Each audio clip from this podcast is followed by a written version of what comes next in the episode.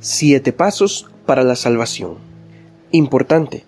Este es un resumen del tema, sin profundizar mucho en detalles. Si deseas profundizar, puedes hacer clic en cada elemento. Si lo escuchas a través de podcast, puedes acceder a nuestro sitio web www.soycristianoamh.com.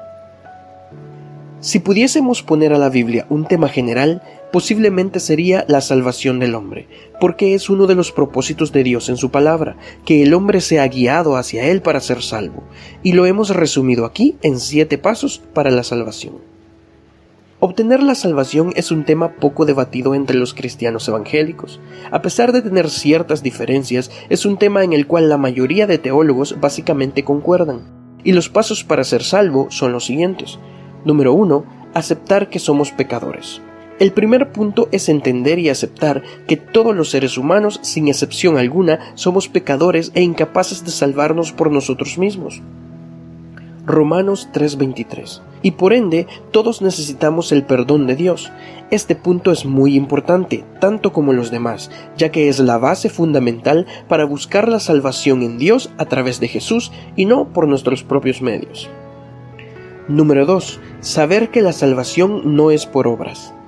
La salvación tiene un precio que nadie de nosotros puede pagar, como lo mencionamos en el punto anterior. Deberíamos ser perfectos, sin una sola falla en toda nuestra vida, y quizá ni aún así podríamos alcanzar la salvación por méritos propios.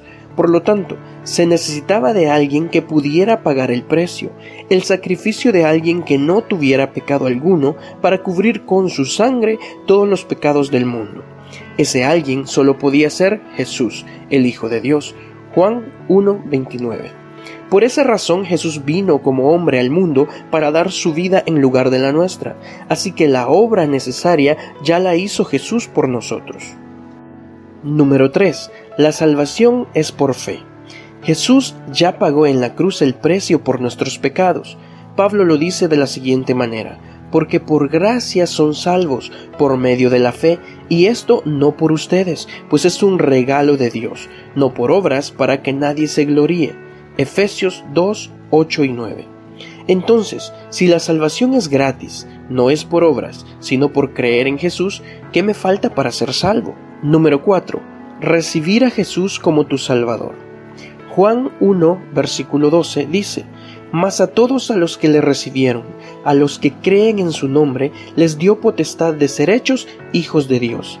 Recibir a Jesús en tu corazón es la manera en que Dios te hace su hijo. Romanos 19 y 10 dice que si confiesas con tu boca que Jesús es el Señor y crees en tu corazón que Dios le levantó de los muertos, serás salvo, porque con el corazón se cree para justicia, pero con la boca se confiesa para salvación. Creer es bueno, pero dice la Biblia que hasta los demonios creen y tiemblan. Santiago 2.19. Debes confesarlo con tu boca para recibir la salvación. Número 5. La oración de fe. Haz la siguiente oración, pero con fe, creyendo que Dios te escucha. Señor Jesús, hoy te recibo como el único y suficiente Salvador de mi alma. Sé que soy pecador, me arrepiento, perdóname Señor. Te entrego en esta hora mi alma y mi corazón. Gracias doy al Padre por enviar al Hijo a morir en mi lugar. Gracias Jesús por salvarme. En Cristo Jesús mi Salvador. Amén. Número 6. El sello del Espíritu Santo. Si has hecho la oración con fe, creyendo, el Espíritu Santo acaba de entrar en tu corazón como un sello imborrable que te hace ser hijo de Dios.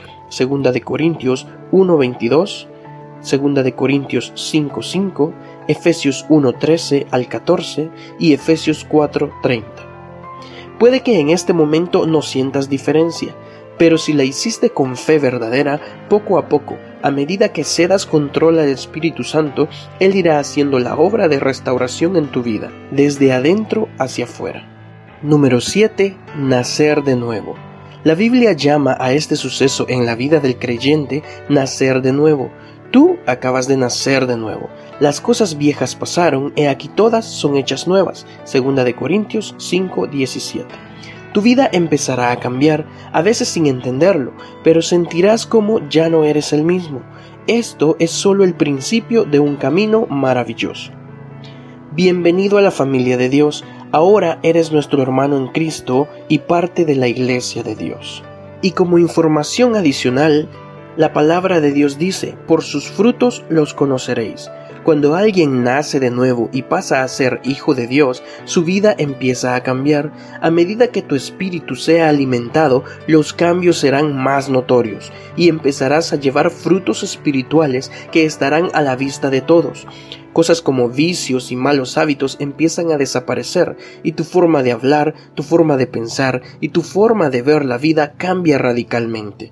Ahora tienes la mente de Cristo y la guía del Espíritu Santo das más importancia a las cosas espirituales que a las materiales. Por otra parte, el crecimiento espiritual. De la misma manera que eres nacido de nuevo, debes crecer espiritualmente, conociendo más de Dios y sus propósitos. Te recomendamos buscar una iglesia que predique a Jesús como Salvador, que enseñe la sana doctrina y donde puedas aprender de la Biblia. Congrégate, lee tu Biblia y ora. Si hiciste esta oración hoy, queremos compartir tu gozo. Escríbenos a través de las redes sociales, búscanos como Soy Cristiano AMH o a través de nuestro sitio web www.soycristianoamh.com y que Dios te bendiga mucho.